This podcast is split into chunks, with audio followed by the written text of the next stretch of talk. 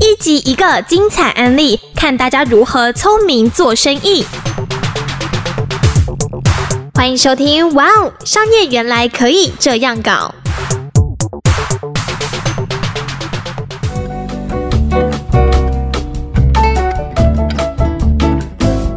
欢迎来到哇！商业原来可以这样搞，我是主持人商业周刊主编陈淑荣。我是资深编辑欧阳以晨，我们今天邀请到的来宾是我们商业周刊的主笔吴忠杰，忠杰好，大家好，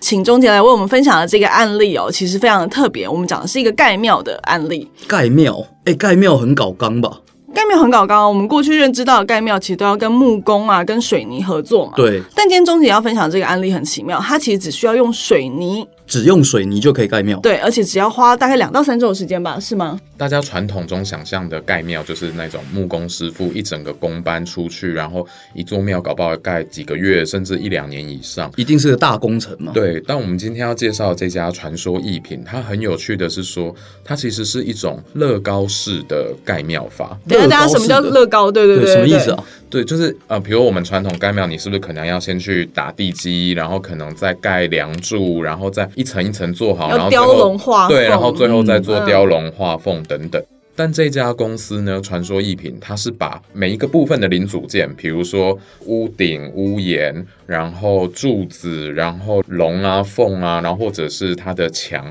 它都是先在它的工厂里面用水泥来把它预灌好，等于说，也许我已经有一百种零组件，然后我最后才去客户要真的放庙的那个地方，把它整个这样组合起来。我不知道哎，为什么他要这样做、啊？这跟传统的功法其实差距蛮大的。对啊，这样听起来真的像买一组乐高回家的概念哦。对这个传说艺品的董事长呢，林富准，他其实是一个今年已经八十三岁的阿公，然后他们是一个嗯三代同堂的家族企业。他最早呢，他也是跟我们刚刚提到一般盖庙师傅一样，他是那种精雕细琢盖庙出所以他身的。原本就是一个师傅，对他们是一个盖庙世家，他跟他的爸妈还有他的兄弟，他们当年甚至有盖过那个左营的莲池潭的龙虎塔，就是那个也是他哦们观家。光哎地标哎、观光对对团对一定会那去对的地方。地标对，那是他们家盖的。那他之所以会投入这种乐高式盖庙，其实是从他的中年危机开始，因为他是他们兄弟当中唯一一个真的是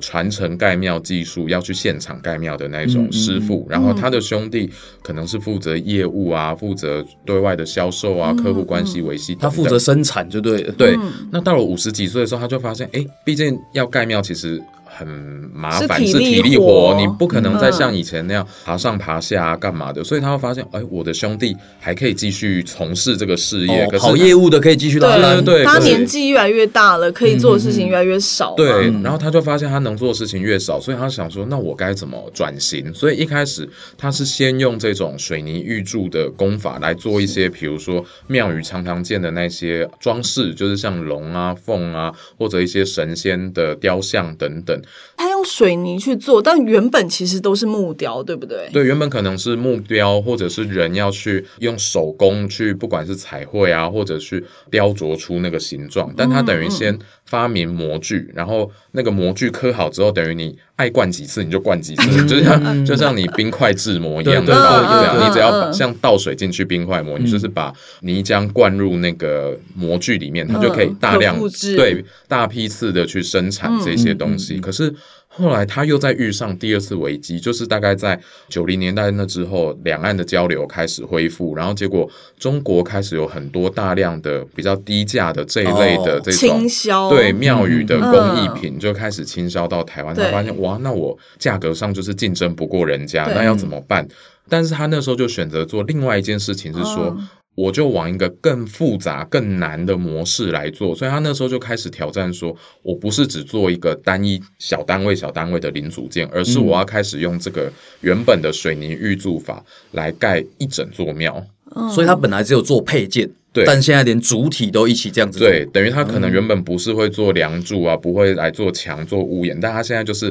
把这一整套都开始做。哎，刚这好听起来是个大工程哎。对，对所以其实他们是一个蛮有规模的工厂，你们可以猜猜看，你觉得一个盖庙的工厂，它占地可能会有多大？我不知道哎，一一个间工学厂校大小 吧，一间学校老实说，太我不大知了道吧一太大哎了，呃不一定哦，因为其实它一间工厂在屏东，它可以有四座足球场大，四座足球场，中山足球场就现在花博公园，它就是对一座足球场嘛对那你就想象它有四座在那边这样哦，因为它必须要灌很多主体，所以它有一个很大的腹地。所以它对会有很多的存货。对，然后那他它要去巡逻的时候，可能要骑个摩托车。呃高可尔能夫球车吧，对对对对，应该还不至于。但他们里面其实真的就像一个流水线的工厂，就是比如说这一边这一区可能是做屋檐，这一区做梁柱，哦这一区做墙面，然后这一区做那些雕饰品等等的，然后变成因为呃很多东西可能很重很难运，所以对是人在这个流 水线哦，它当是中人去穿人动，梭。但是东西不动。对对对，理解顶多理可解能只有最后已经要出场的时候，他会用天车把它吊起来。我觉得这样听起来是蛮厉害的，嗯然后它确实也可以加快了我们生产的效率，降嗯低生产的成本。但问题就来了，就我不知道谁要跟他买。对，其实这也是他为什么当初要起心动念做这件事情的源头。我嗯们刚好提到说，一部分是因为中国低价倾销，所以它要开始往上升级；另一部嗯分是说，那时候确实也刚好有顾客上门来问他说：“哎，你可不可以用比较低的成本，可是帮我用比较低成本、比较快的交期帮我来盖庙？”然后觉得，哎，听起来其实这个是有需求跟有市场的，所以这个族群可能会跟原本长得不一样。对，因为大家想象原本可能要找那些很精雕细琢的匠人级的嗯师傅来盖庙，他可能比较是那种。我真的是对信仰非常的虔诚，或者我是想要经营一个你地讲方的的。意思就是说找他的人不虔诚，呃，倒也不是这么说，但可能找他的人会比较是功能导向。例如，嗯我们看到其实很多工厂，它里面都会要有一座庙来安定人心嘛，哦这是种。嗯是或者是常常你在路边会看到啊，就是那种很小一座，可能人都走不进去啊的小小的公土地公庙庙嗯这一类嗯嗯的，嗯或者地甚方类至型的庙宇对，比如说像八九零年代以前那时候，台湾大家乐很盛行，或者是对嗯嗯嗯股市很红，以前要上万点那个时候，很多人就会呃想要酬神嘛，我赚钱了嗯要谢酬神神谢神嗯嗯嗯，嗯或者像最近他们也说，因为。过去一两年，台湾股市也非常热，对所以确实也有人在股市赚了钱，就要来跟他订所以庙现来在上酬万神。五了，他生意就更好。嗯，我想应 该是的。哎、其实你说这个，我想到，因为我住板桥嘛，之前板桥的果菜市场好像就是跟他们买，就是果菜市场里面，因为呃小摊贩他们也需要一个信仰中心嘛，对这个概念，所以他们我那个时候有听到一些街坊邻居在说，他说跟他们买的好处是什么？是如果你原本要盖一个庙。你必须要把这块地都空下来，嗯要打地基啊，什么什么，嗯对，对这块地对可能要好空个久，好几对啊个月，好甚几个至月一都不两能用年，，嗯对，对，但是他是订单来，他庙放了，放完就走了。嗯所以对这些摊贩来说，因为市场固定周一休市，对他们就是周一进来安坐，对嗯做完就走。对对小摊贩来说，一点影响都嗯没有所。以原本三十天的工作天，可能缩短在一个周末内，他就可以把它搞定。对嗯对，而且他的庙甚至因为这样，他还可以输出海外。就是他，哦他人不用去到现场一年对盖庙，但他的庙可以卖到哈尔滨，可以卖到东南亚，很多台商都会特地跟他订庙，因为也许台商在如果东南亚或中国当地找的工匠盖出来的庙，可能不会有哦台湾味，嗯但他想要哦台湾味符的合口味庙，对，要怎么办？嗯嗯嗯就是请这个传说一品从台湾输出过去，这样。所以我们整理一下他的这个族群，原本过去我们想象的这个盖庙的族群，可能是一群信仰的民众，就有虔诚信仰的民众，他们捐钱奉献，然后我们集资盖一座非常精致的嗯大庙，当个但是艺术品的对，概当个念。艺术品的概念嘛。但这种功能型的小庙，它可能就会有呃，第一是地方信仰，对，可能会有成本的压力，他对可能有交期的压力，那这时候他们可能就会选择早上传说一品这样。可嗯是这其实，呃，我觉得可能回到我们刚刚谈的第一个点哦，它会不会有信仰变质的问题？因为过去我们花很多的时嗯间，其实那是为了要表达我们对于这个神明对的信仰嘛，对对那是对一个虔诚的心嘛。嗯，但如果我今天用水泥去灌浆，变成素食的概念了。嗯对对对对对对对，但呃，这个其实我们确实在采访跟报道的过程中，我们自己也有过这样的正反辩证。但我们后来的想法是说，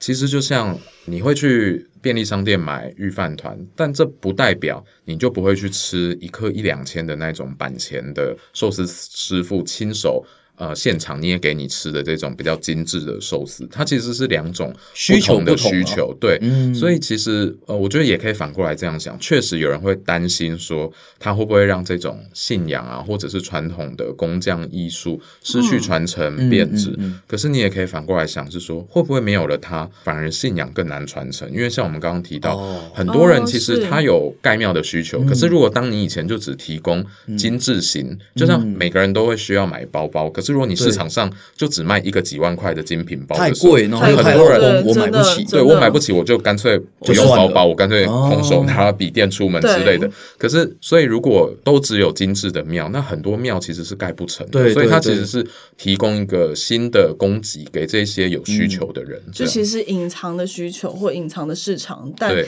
因为它新的生产模式，所以而就可以被而满足可以被满足。对然后刚刚欧阳讲到一个蛮妙的点，你你注意到那个果菜市场里面的庙是长这个样子的，所以其实说传说一品的庙可能出现在我们生活当中很多不同的地方，只是我们没有去察觉哦，过，只是我们不知道。对我们不对知道嘛。但钟杰说，传说一品的那个工厂在哪里？它在屏东。在屏东，要运到板桥。嗯，它可以对啊上高，速哎，这怎么公路运啊？对，其实这嗯个就是传说一品这家公司它厉害的竞争力之一，就是像运送，因为对我们就想说，光是比如说你平常要运一个，我想想看，比如你要搬家，你只是要搬一个冰箱，你就觉得很麻嗯烦；对你啊要吊一台钢琴，对你就觉得很麻对烦。但它要运庙，你看平常我们就是房子地震来的时候，你摇个几秒，你就想说我家墙壁会不会裂了？那它一路上要运，搞不好有时候是七个小时、八个小时，甚至十多个小时，嗯嗯那个不就整个要垮了嘛？所以对其啊实他们有用了很多方法，一是说它的整个运送过程的那个拖车跟拖板都是要定制的，他们请的是专哦嗯门配合的那种很利基型的货运公司。那个货运公司它以前什么叫利基型？就专门只做这个市场的意思吗。对，就是它的市场是很独特、有特特别竞争力的这种是公司是。像他们请的货运公司是，呃，以前会去调那个高铁的车头的这种公司。哦，真的是特殊需求。然后他甚至光是为了要运庙，他自己得花两三百万去订一个特制的托板来运这个庙，因为可能才够大，然后够稳，不会一路上一直晃，还没到目的地，它整个庙就已经垮了，碎光了对对对对对对然后甚至他还要有很强的经验传承。这个经验传承的意思是说，就像刚刚讲，确实这个。车是没有办法上高速公路的，嗯所以它都只能绕省道、县道。比如说，他今天在屏东要出货，假设我今天是要盖在林口的郊区好了，那对它变成它可能是出车真正要运到目的地前几天。他就必须要先去探勘一次路线，就是说他要先哦把路嗯线走一次，看说，哎、会不会哪里有树枝垂下来，或者哪里有哦遮电线蔽物杆？就对挡哦道，哎对，万一我这个嗯庙运上去，等下把电线杆勾倒了怎么办？嗯所以之就类跟我的们一样，我们做什么事情之前都要先彩排。嗯对他要嗯彩排跟场刊一次，然后要很精确的去计算那个时程跟呃路线的规划，然后甚至可能也要早一天去看那个现场附近，比如说车得停在哪里才可以停，嗯要停多远，有没有办法让它停更近哎等很等，多小细节。对，嗯然后甚至对啊大家有没有想过，哎、那有时候他，比如说隔天，因为盖庙就像我们礼处都要选良辰吉时嘛，盖庙通常更是，嗯对所以假设对有时候对他是早上八点，他就要到那个地方，所以他有时候是哦前一天可的能白天，所以对对对对，就对出他发就了要出时间控管也很重要。对，所以这嗯个其实也都是他们的竞争力之一。理解。然后你刚刚说这个七到八个小时的车程，嗯从屏东运到板桥，对我不晓得那个板桥的庙如果坏了，对啊，这有保护吗？ 坏了，应该是他们事后还是可以再去帮忙补强、补修之类的。但其实还有一个因素可以预防这种事情发生。其实这家公司很特别哦，有时候你如果去走神道、县道，你可能会发现，哎，路边有些地方它好像就会摆一些神像，或是摆摆一一些观世音啊好像菩小萨庙宇在那边，可对是那对个对庙宇是对还没有对神明进驻、还没有香火的。对，那个其实是传说一品的仓库，什么意思？等一是下，它什的么意路边思上？仓库兼展示间。你说我们在交流道旁边看到那些观世音菩萨跟庙宇的屋顶，其实是传说一品的修润。对，就是某些啦，我不保证嗯全部都是，搞不好也有人学他一样。但是嗯其实这个是因为他们发现说，一是说。确实有刚刚讲的问题。如果有时候假设板桥要买一座庙，然后嗯交期比较赶，他可能也来不及这样在屏东做一个月，然后再慢慢慢慢这样送哦上，去。就近调度哦，对，所以它其实有时候，比如说有些热门的庙，就像热门的商品，我们有时候会先做起来放，嗯等有人来买，马上是就是给是他嘛。庙也有热门的，对，庙也会有热 门，比如说可能通常应该是那种人可以走进去，但没有很大的那种庙是最热门的类型。嗯小型的嗯所最以低它性有的时候没它嗯产能有余裕的时候，它就会先做起先来做一些放热嗯销商品起来。对，然后它也许比如说板桥今天要买，它可能就就近在北部它的这种展示点或是仓库，它就直接从那边运过去，这样也可以节省这个运送的时间，然后跟中途可能会产生嗯的风险。这没有那种就是无法消库存的问题。好像还好，因为他们通常都是奏北护杯比较多，嗯所以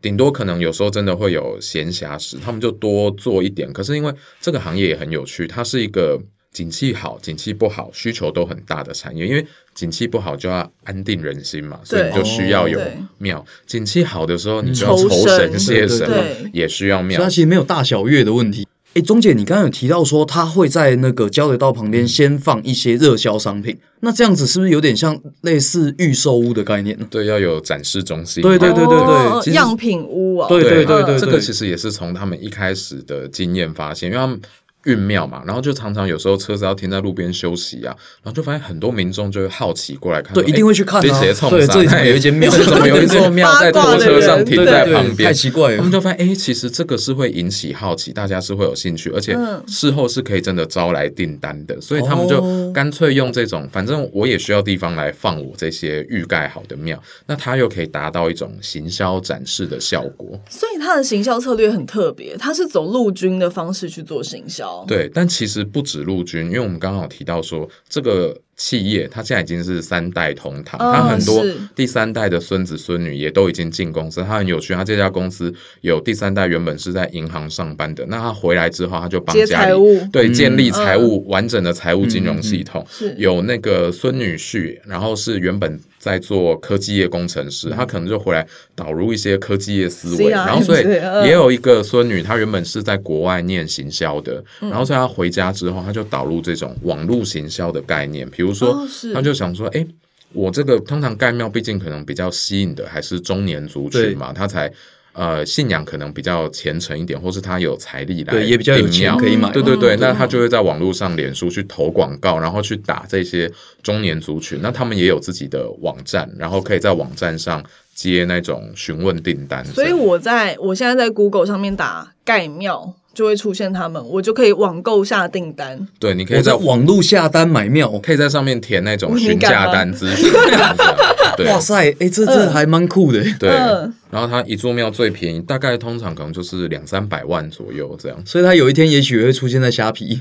搞不好啊，东森购物都可以 卖东森40购也是也是真嗯的，就是它其实这个空军也补足了他们接触年轻消费族群的一个管道嘛，对对不对？毕竟每天会开车走那些省道人，也许搞不好是比较固定或嗯，有限，可能都固定是那些人。啊对，是是，所以其实这样讲起来，它的竞争力的建立跟差异，就从它生产的方式到它运输的方式到它行销的方式，其实都不太一样，对吗？对，其实它在生产上，其实还是它最核心、最有竞争力的部分。我们一开始在采访的时候也很好奇，那别人没办法学吗？为什么就他做最大？对啊，，为什么只对有他能做？对对，其实呃有几个因素，一是说呃我们一开始有提到传统，至今其实还是多数的盖庙师傅他还是喜欢盖大庙，因为。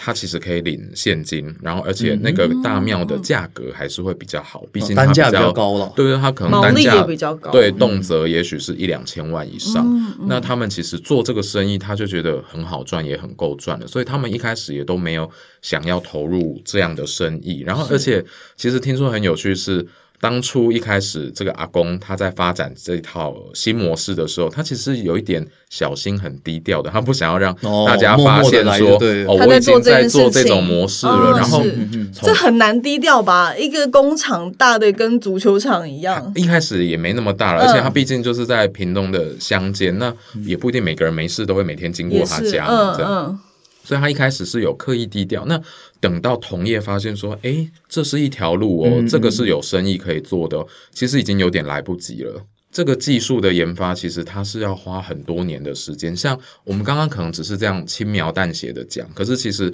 那个阿公一开始在开发这种乐高式盖庙技术的时候，他其实是花了好几年，然后他常常是废寝忘食，就是在那边钉钉子啊，嗯然后去研发模具的时候，他有时候就隔了几天发现，哎，怎么手上有好几个洞？就是 是他之前什么意思哦已经被钉子钉到了，他可能都不自知哦哦哦这太样太。热衷在对他太投入、太太专忘注我了了，对。嗯然后，所以一是说这个技术投入是需要时间跟门槛的；二是说，就像刚刚讲，其实它后续也需要投入很多的资本，因为你要把工厂哦盖起来，盖起来你要去对制造模具、对要灌浆等等，这个其实都是有资本的限制的。嗯嗯嗯那当它发展起来之后，肥源发现说，哎，一是它都已经做那么好，我现在还要花这么多年去投入吗？会不会等我投入的时候，它又已经跑得更前面了？嗯，一个先然后先进者的概对念，，然后再加嗯上说，其实这也是一种模式的不同，因为毕竟我本来是这种工匠型的，然后工作方型的，我要突然变成是企业经营，其实这个中间的转换也是相对困难。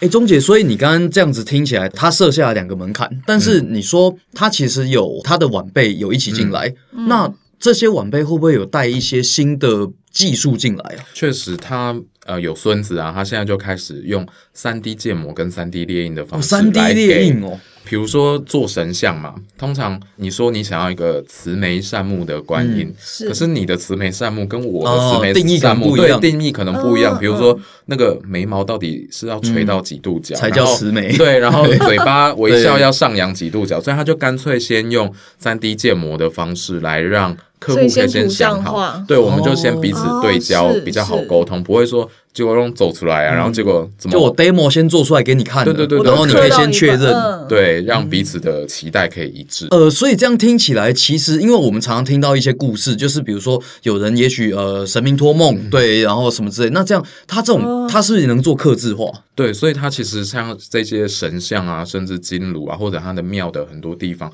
其实都是可以刻制化。然后它就是可以透过我们刚刚讲这种，先用三 D 建模的方式来跟你沟通，然后做到你最刻制这化个的需 reference 求我们先确认好，对然后 OK 了是再做。所以它对会节省掉沟通上的成本。是，而且其实它还有一些很细致、比较独门的技术，比如如说什么像庙宇，它用乐高式弄好了嘛，那都是水泥，要怎么接在一起？又不可哦能钉钉子接、对，因为乐高、乐高是有一个凸的，一个凹的，对这样子嗯卡叠起来。榫啊，对，所以它其实实是有很多很细致的这种卡榫设计的 know how 在里面。这个也是我们在采访过程中，我们有去问那种盖大庙的同行，就是说到底它难在哪里？你为什么不学？为什么不做？他们就说，其实像这个技术是非常困难的。他们觉得，他们如果要再这样贸然跳进去，其实不一定可以模仿的好。这样，所以他其实在这个过程里面，他选择与时俱进，他对选择跟科技工具结合，让他的产业可能过去我们想象的这个传统工业，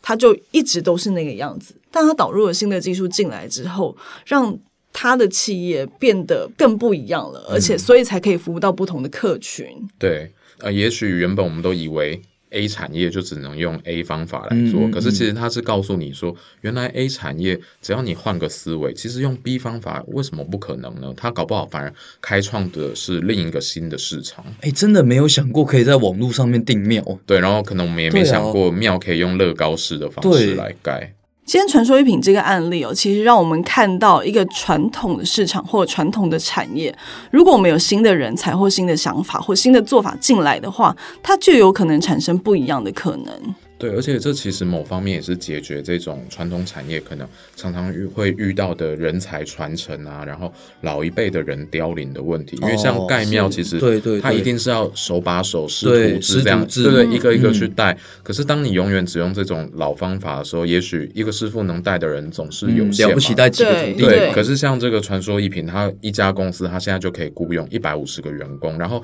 它嗯等于也让它的子孙开始出来开枝散叶，这样。那其实这个都是也帮助，不管是人才的传承、技术的传承，甚至是信仰文化的传承的一种方式。